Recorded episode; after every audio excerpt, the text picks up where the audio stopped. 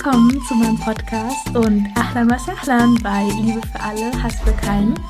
Ich bin Hannah Parwana Momand und freue mich, dass du dabei bist.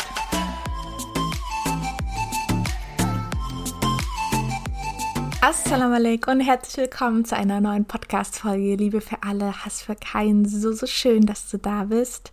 Ja, heute machen wir inshallah weiter mit der Sira. Das letzte Mal, also in der letzten Podcast-Folge über die Sira ging es um ja, das verstärkte Foltern der Muslime, weil eben die ähm, Quraysh durch ihre Strategien eben mit Abu Talib zu sprechen, das hat nicht geklappt. Ähm, und Moises Islam intellektuell herauszufordern, das hat auch nicht so gut geklappt. Und deswegen entschieden sie sich halt, die Muslime zu foltern. Und das ging halt so weit, dass ja sogar ja, mächtigere Personen in äh, Mekka gefoltert wurden und deswegen überlegte sich Muhammad sallallahu alaihi wasallam, was er denn dagegen tun könnte. Und er fand es sehr sinnvoll, eben ja seine ersten Anhänger zu schützen und sie in einen an einen Ort zu bringen, der von einem christlichen König regiert wurde, christlich eben, weil ja der Monotheismus da auch schon stattfand und es nicht etwas komplett Neues für ihn war. Und der König war auch dafür bekannt, eben sehr tolerant zu sein, weil in seinem Königreich auch ähm, ja viele religiöse Minderheiten lebten. Deswegen schickte er eben einen Teil nach Abyssinien, dem heutigen Äthiopien, darunter auch seine eigene Tochter Ruqayya radiallahu anha mit ihrem Ehemann Uthman ibn Affan radiallahu anhu, der eben auch sehr viele Angriffe aus der eigenen Familie erleiden musste. Und heute werden wir dann inshallah weitermachen. Und zwar geht es um ein Ereignis, welches sich danach ereignet hat, nachdem sie zwei Monate in Abyssinien verweilten, passierte in Mekka ein Ereignis, was einen Großteil der Geflüchteten wieder zurück nach Mekka brachte. Und was das war, welches Ereignis sich da ereignete, darüber möchte ich heute sprechen. Chai Bismillah. Es war der Monat Ramadan, das war zwei Monate nachdem die 15 bzw. 16 Muslime ausgewandert sind, da ereignete sich Folgendes, und zwar war in dem Monat Ramadan damals noch kein Fasten. Also heute fasten wir ja im Monat Ramadan, aber damals war das ein trotzdem sehr heiliger Monat, weil eben im Monat Ramadan der Koran zum ersten Mal offenbart wurde. In diesem Monat Ramadan betete Muhammad in der Kaaba und er begann dann einen Teil des Koran zu rezitieren. Das irritierte natürlich einige der Quraysh, also wegen Abu Talib, das war ja einer der Führer der Quraysh, tolerierten sie eben, dass Muhammad sallam in der Kaaba betete, weil ähm, Abu Talib eben seinen Schutz ihm garantierte. Und deswegen ja wollte da auch keiner sich mit Abu Talib so wirklich anlegen. Deswegen akzeptierten sie das und tolerierten sie das, dass Muhammad sallam in der Kaaba eben betete, aber dass er jetzt laut den Koran rezitierte, das ging für die Quraysh zu weit, also für diejenigen, die jetzt in, rundherum der Kaaba saßen und ja, sich unterhalten wollten. Auf jeden Fall gingen dann einige der Quraysh auf den ähm, Propheten sallallahu alaihi wasallam zu und wollten ihn stoppen. Aber was passierte? Sie ja wurden langsamer und hörten zu und ja, sie stoppten selber und kamen gar nicht bis zum Propheten sallallahu sondern sie hörten aufmerksam dem Rezitierten zu. Und es war dann so, dass auf einmal jeder ruhig war. Jeder, der rundherum der Kaaba saß, der hörte auf, ja, sich zu unterhalten. Er war ruhig und hörte einfach nur zu. Und es war so, dass Muhammad Sallam die Sure Nummer 53, Surat al-Najm, ähm, rezitiert hatte. Ab dem Ayah Nummer 19 sind sich viele Gelehrten sicher, dass ab da jeder wirklich auch zuhörte. Und wenn du möchtest, kannst du dir dann, nachdem du den Podcast jetzt gehört hast, dir gerne noch einmal die, äh, die Ayat anhören, also von Ayah Nummer 19 bis zum Ende, bis zum Ayah Nummer 62. Das kannst du dir gerne nochmal einem, von einem professionellen Koran-Rezitator gerne, gerne anhören. Ähm, ich würde jetzt gerne nur die wichtigsten Themen eben zusammenfassen und kurz darüber sprechen. ab dem Eier Nummer 19 geht es halt um die drei Götzen, Alat, Al-Uzza und Manat, die von den Arabern in der vorislamischen Zeit eben angebetet wurden. Und manchmal wurde allen drei Götzen eben nachgesagt, dass sie Töchter von Allah seien. Und diese Behauptung wird eben kritisiert, also nach dem Motto, ja, ihr beansprucht für euch eben männliche Nachkommen und erfreut euch daran. Und Gott schreibt ihr weibliche Nachkommen zu, die ihr dann eben nicht für euch selber haben wollt, weil es gab ja diese Praxis eben, dass die Araber in der vorislamischen Zeit ihre erstgeborenen Töchter lebendig begraben haben. Das war ja auch das Erste, was der Koran eben untersagte. Und jetzt wird eben kritisiert, dass nicht nur, dass ihr eben Allah Nachfahren zuschreibt und sagt, ja, dass äh, die Götzen sind Töchter von Allah, also das ist ja schon sehr schlimm, sondern dass sie auch noch ja weibliche Nachkommen Allah zuschreiben, weibliche Nachkommen in dem Sinne, dass sie sie selber ja nicht haben wollen. Also die Araber der vorislamischen Zeit wollten immer nur männliche Nachfahren haben, aber Gott schreiben sie weibliche Nachfahren zu. Und das ist auch einer der vielen Verse im Koran, die eben das Zuschreiben von Nachwuchs an Allah durch die Araber kritisiert.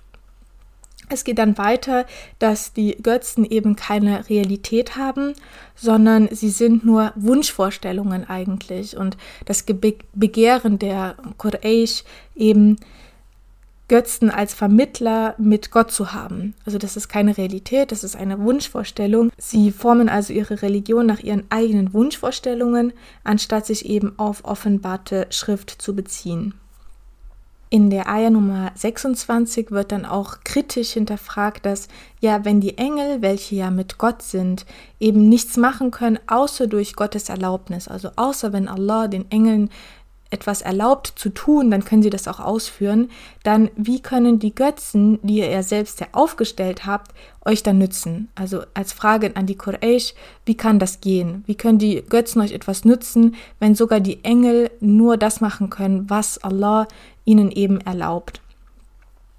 Und das zeigt eben auch, dass sie kein Verständnis von Gott haben und auch keine Wertschätzung für Gottes Stärke haben über alles, was er eben erschaffen hat und auch dem Jenseits, was ja Allah auch erschaffen hat. Daran glauben sie ja nicht und das heißt, sie haben eben kein Verständnis von Gott.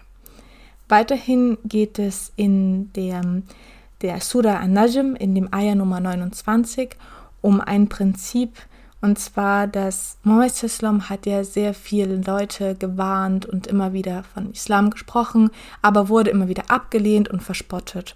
Und diese Ayah Nummer 29 stellt eben auch eine Beruhigung dar, dass, okay, Mohammed Islam, du bist eben nur da, um zu warnen und zu erinnern. Ob dann aber jemand an die Botschaft glaubt, das, ist, das liegt in den Händen von Allah. Weil, also das ist auch so eine Beruhigung für uns, ähm, wenn, ich, wenn wir uns den Koran ja durchlesen, dann ist es ja auch immer eine Botschaft, die an uns selbst gerichtet ist. Und das zeigt eben, du kannst so viel wie du möchtest auf einen Menschen einreden. Also vielleicht, wenn du selbst konvertiert bist, möchtest du, dass deine Eltern auch zum Islam konvertieren und du sprichst sehr viel mit ihnen, aber du stößt da immer auf so eine gewisse ja, Abneigung oder sie hören dir nicht wirklich zu, sie möchten nichts darüber wissen oder sie hören dir zu, aber sie, es, diese Nachricht kommt bei ihnen nicht an. Und genau das zeigt eben, dass wir können so viel reden, wie wir wollen, aber im Endeffekt liegt es bei Allah, ob er das Herz eines Menschen öffnet für die Religion oder eben nicht. Weiterhin spricht die Sure auch die Vergebung von Sünden an, es wird in dem Eier Nummer 32 die schwerwiegenden Sünden eben angesprochen, die manche als Sünden definieren, für welche die Strafe nicht beseitigt werden kann, außer man macht Tauber. Tauber, was bedeutet das? Tauber, also diese Reue annehmen, bedeutet eigentlich in, in ihrer Wurzel, bedeutet das zurückkehren, zurückkehren zu Allah. So, wenn man jetzt zum Beispiel auf einem Weg sich befindet und dann eine Sünde begeht und dann merkt, okay, ich habe hier etwas Schlechtes begangen, etwas Schlimmes begangen, ich befinde mich nicht mehr auf dem Weg von Allah. Ich bin irgendwie abgewichen. Und wenn diese Erkenntnis kommt und man dann sagt, okay, ich möchte das nicht mehr machen, also man lässt von dieser Sünde ab und dann kehrt man zu Allah zurück und bittet um Vergebung.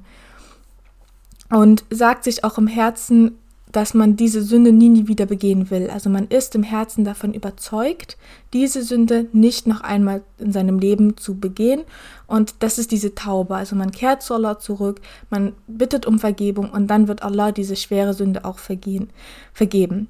Ähm, das bedeutet aber nicht, dass man diese Sünde jetzt nicht noch einmal macht. Also manchmal hat man ja diese Momente, man äh, realisiert, ich habe einen Fehler gemacht und man sagt sich im Herzen, ich mache das nie, nie wieder. Und man meint es auch ernst, aber dann nach fünf Monaten merkt man, man ist in der gleichen Situation wieder.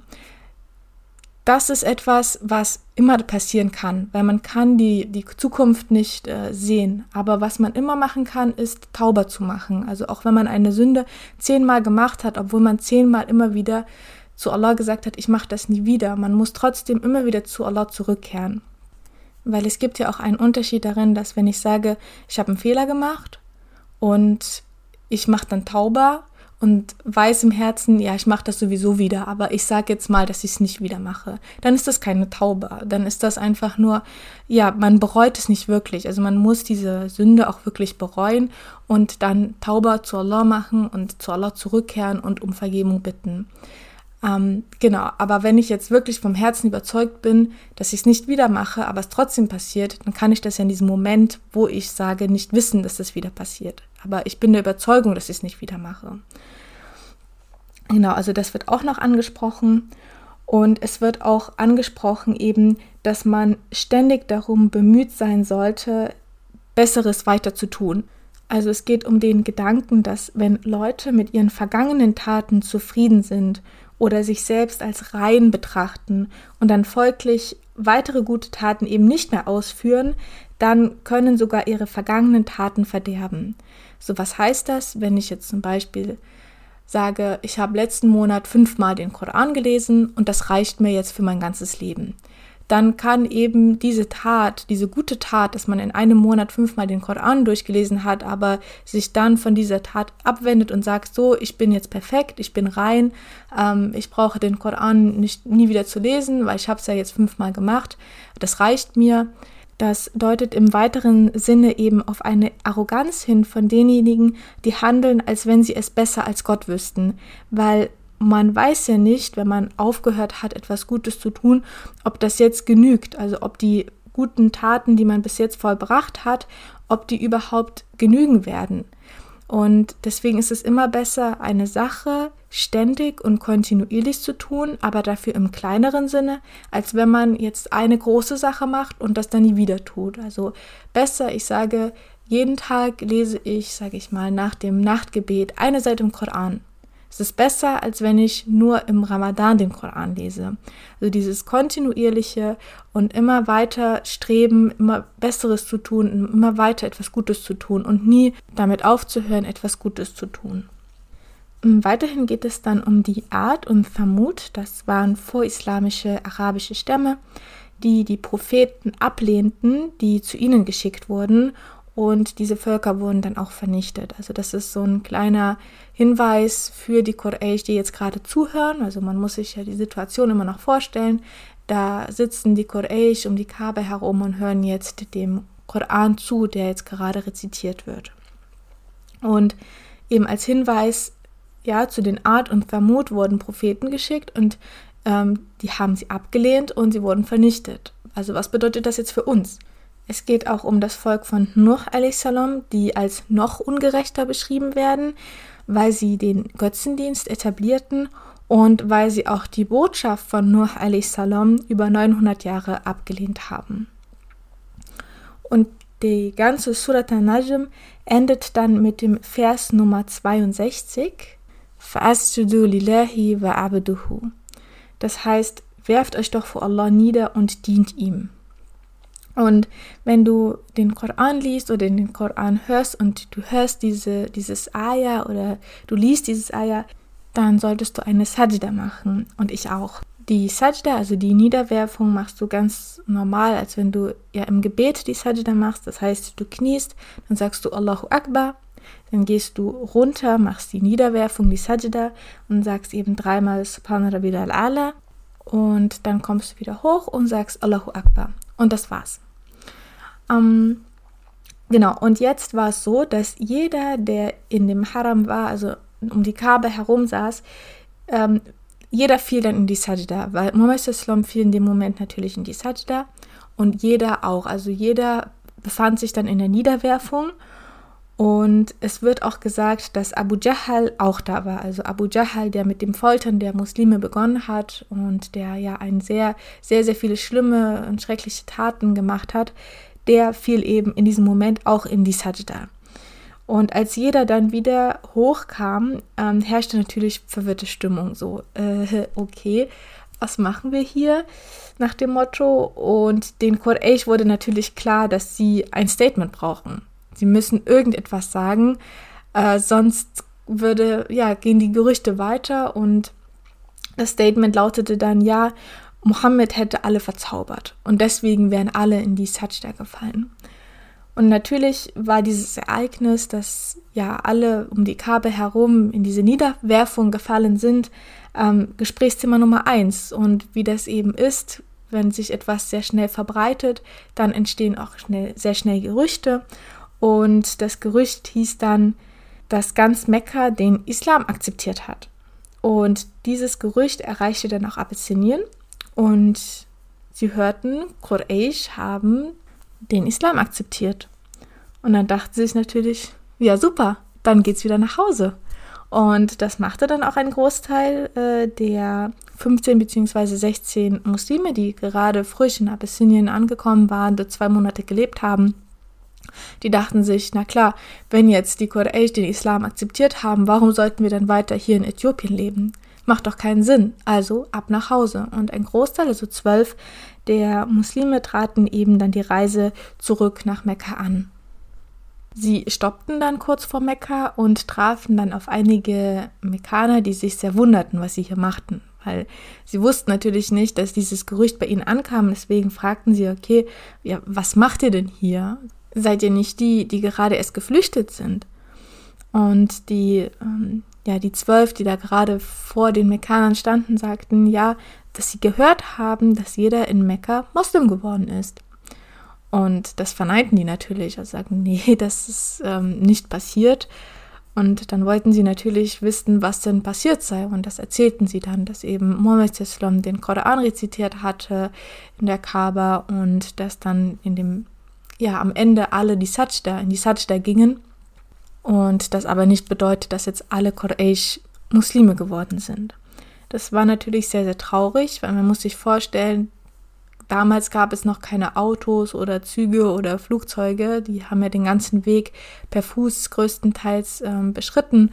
Und das ist natürlich eine sehr schmerzliche Erfahrung, dass wenn man diese Vorfreude und diese Hoffnung jetzt nach Mekka zurückkehrt und sich denkt, endlich kann ich in Ruhe leben, mit meiner Familie leben, alle sind Muslime, es ist ein ja, wunderschöne Stadt und alle verstehen sich.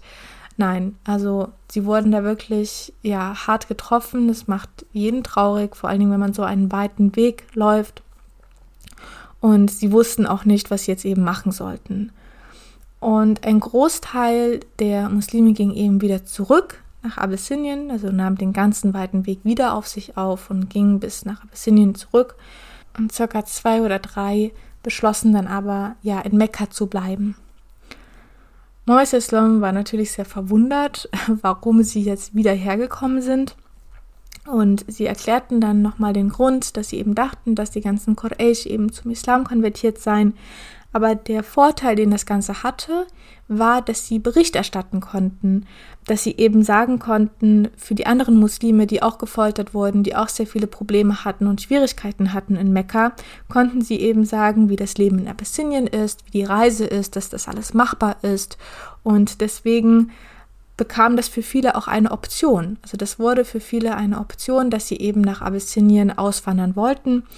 Und in den nächsten Wochen verließen dann circa 60 bis 80 Muslime dann in kleinen Einheiten von vier bis fünf ähm, Muslimen Mekka. Also es war nicht so, dass die alle auf einmal ähm, gingen, sondern ja immer wieder versteckt, immer wieder vier oder fünf Leute gingen dann nach Abyssinien, bis dann tatsächlich auch der Großteil der Muslime, also es waren circa 100, dann wirklich in Abyssinien lebten.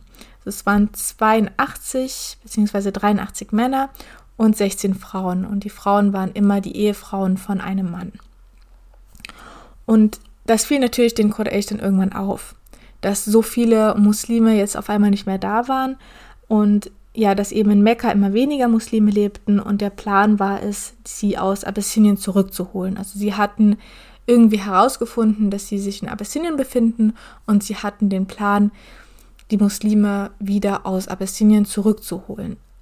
Hinter diesem Plan eben auch so viele Muslime, also wirklich den Großteil der Muslime ja nach Abyssinien zu, zu schicken, steckt natürlich auch eine Weisheit von Mohammed Islam dahinter, weil für Mohammed Islam war es wirklich immer wichtiger, dass ja seine Anhänger, die Sahaba, in Sicherheit sind und dass sie in Frieden leben können, dass er eben, wenn er sie braucht, dann auf sie zurückgreifen kann. Also er wusste, dass es eine Zeit geben wird, dass eine Zeit kommen wird, wo er sie wirklich braucht und dass sie bis dahin eben diese Ruhe haben, aber auf der anderen Seite auch, dass sich Mekka beruhigen kann, weil wenn immer mehr Muslime in Mekka leben, dann ja, brennt die Situation irgendwann. Also dann brennt die Luft und jeder äh, streitet sich nur. Es gibt immer mehr Leute, die gefoltert werden und das wollte Mohammed Islam eben verhindern. Er wollte diese ganze Situation ein wenig die Luft rausnehmen, da ein bisschen Ruhe mit reinbringen.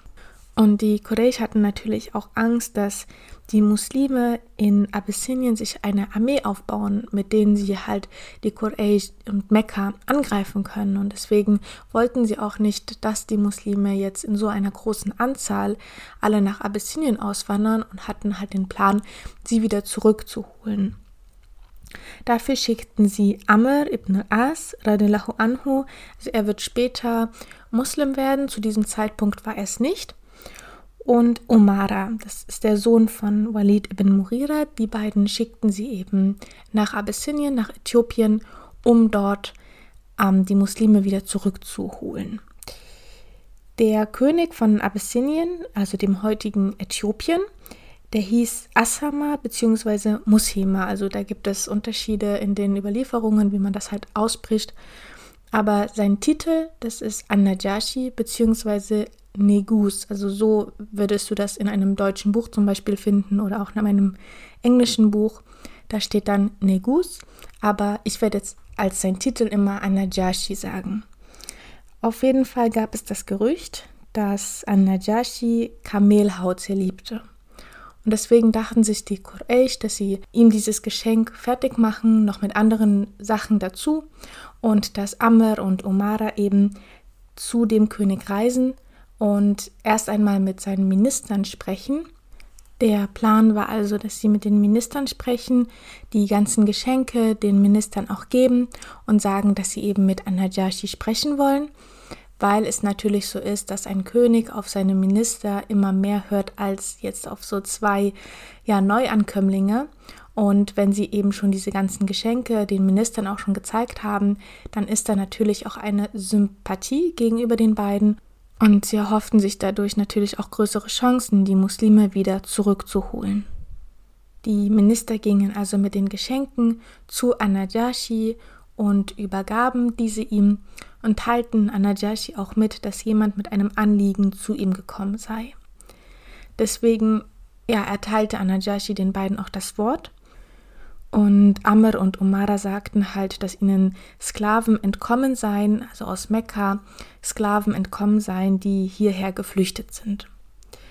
Anajashi, muss man aber dazu sagen, jetzt war ein König, der sehr, sehr ja gerecht war, der immer Gerechtigkeit wollte und auch immer alle Parteien hören wollte, bevor er eine Entscheidung traf. Und deswegen sagte er dann zu Amr und Omara, dass er sie ihnen nicht einfach so übergeben kann, ohne dass er auch ihren Standpunkt gehört hatte. Also er wird jetzt nicht diejenigen, die sie jetzt vermissen, ihn einfach aushändigen, sondern er möchte halt die Muslime hören, was sie zu sagen haben. Und das zeigt auch diesen Charakter des Königs Anajashi und warum Mohammed Sallam ihn auch ausgewählt hatte, weil er wusste, dass er diesen Charakter hatte und dass er diese Gerechtigkeit auch hatte. Und genau deswegen wählte Mohammed Sallam diesen Ort auch für die Muslime aus, dass sie dort in Ruhe und Frieden leben konnten. Deswegen lud Anajashi die Muslime zu sich ein und Salama radiallahu anha, das wird auch später die Frau von Mohammed sallallahu alaihi wasallam, erzählt, dass sie ja sehr besorgt waren, als sie diese Nachricht erhielten. Weil na klar, wenn jetzt ein König einen, einen Brief schickt oder einen Boten schickt, der einem sagt, ihr kommt bitte morgen zu meinem Gericht, dann ist es natürlich etwas, was einen sehr Sorgen macht und man versteht auch gar nicht warum, was ist denn da passiert. Und ja, diese Einladung verunsicherte natürlich alle, weil sie nicht wussten, was sie denn gemacht hatten, dass sie zum Gericht eingeladen werden. Diese Angst begründete sich natürlich auch in den schlechten Erfahrungen, die sie ja bis jetzt mit Autoritäten hatten. Also in Mekka, ja, wurden sie ja gefoltert und deswegen wussten sie jetzt nicht, ob das eine gute Nachricht ist oder eine schlechte und sie hatten ja auch noch keine persönlichen Erfahrungen mit Anajashi gehabt, sodass sie eben beruhigt sein konnten und sagen konnten, Anajashi versucht immer so gerecht wie möglich zu sein. Und ja, auf jeden Fall war es dann so, dass sie sich erst einmal beruhigten und sagten, wir haben ja nichts Schlechtes gemacht und wir wissen ja auch gar nicht, warum wir hier eingeladen wurden. Wir haben nur gute Absichten, wir haben niemanden gestört, wir leben für uns ganz alleine. Ähm, und warum sollte jetzt etwas Schlimmes auf uns zukommen? Also wir müssen jetzt Vertrauen haben in Allah, dass alles gut wird. Und so beruhigten sich die Muslime, die eben dort lebten und wählten dann Jafar ibn Abi Talib radiallahu anhu, das war der Bruder von Ali ibn Abi Talib und natürlich der Sohn von Abu Talib. Der ist auch nach Abyssinien geflüchtet und Jafar radiallahu anhu war eben dafür bekannt, eine sehr, sehr ruhige Art zu haben und auch sehr viel nachzudenken. Also er war ein sehr reflektierter Mensch und deswegen sollte er eben für alle Muslime als Repräsentant sprechen. Das beruhigte natürlich dann noch mehr ähm, die Muslime, die dort lebten, weil sie ganz genau wussten, wir gehen morgen einfach zu dem Gericht, wir stehen dort, wir sagen gar nichts, wir sind ganz ruhig und nur Jafar wird eben als Repräsentant die Antworten geben, die an-Najashi von uns verlangt. Was genau dann im Gericht passierte, darüber möchte ich dann das nächste Mal inshallah sprechen, ähm, damit es jetzt auch nicht zu lang wird. Und genau deswegen bedanke ich mich ganz, ganz herzlich bei dir, dass du bis jetzt dran geblieben bist, dass du meinen Podcast hörst. Ähm, ja, ich bin ganz, ganz dankbar und ich wünsche dir jetzt noch einen wunderschönen Tag. Mach's gut. Ma'assalam.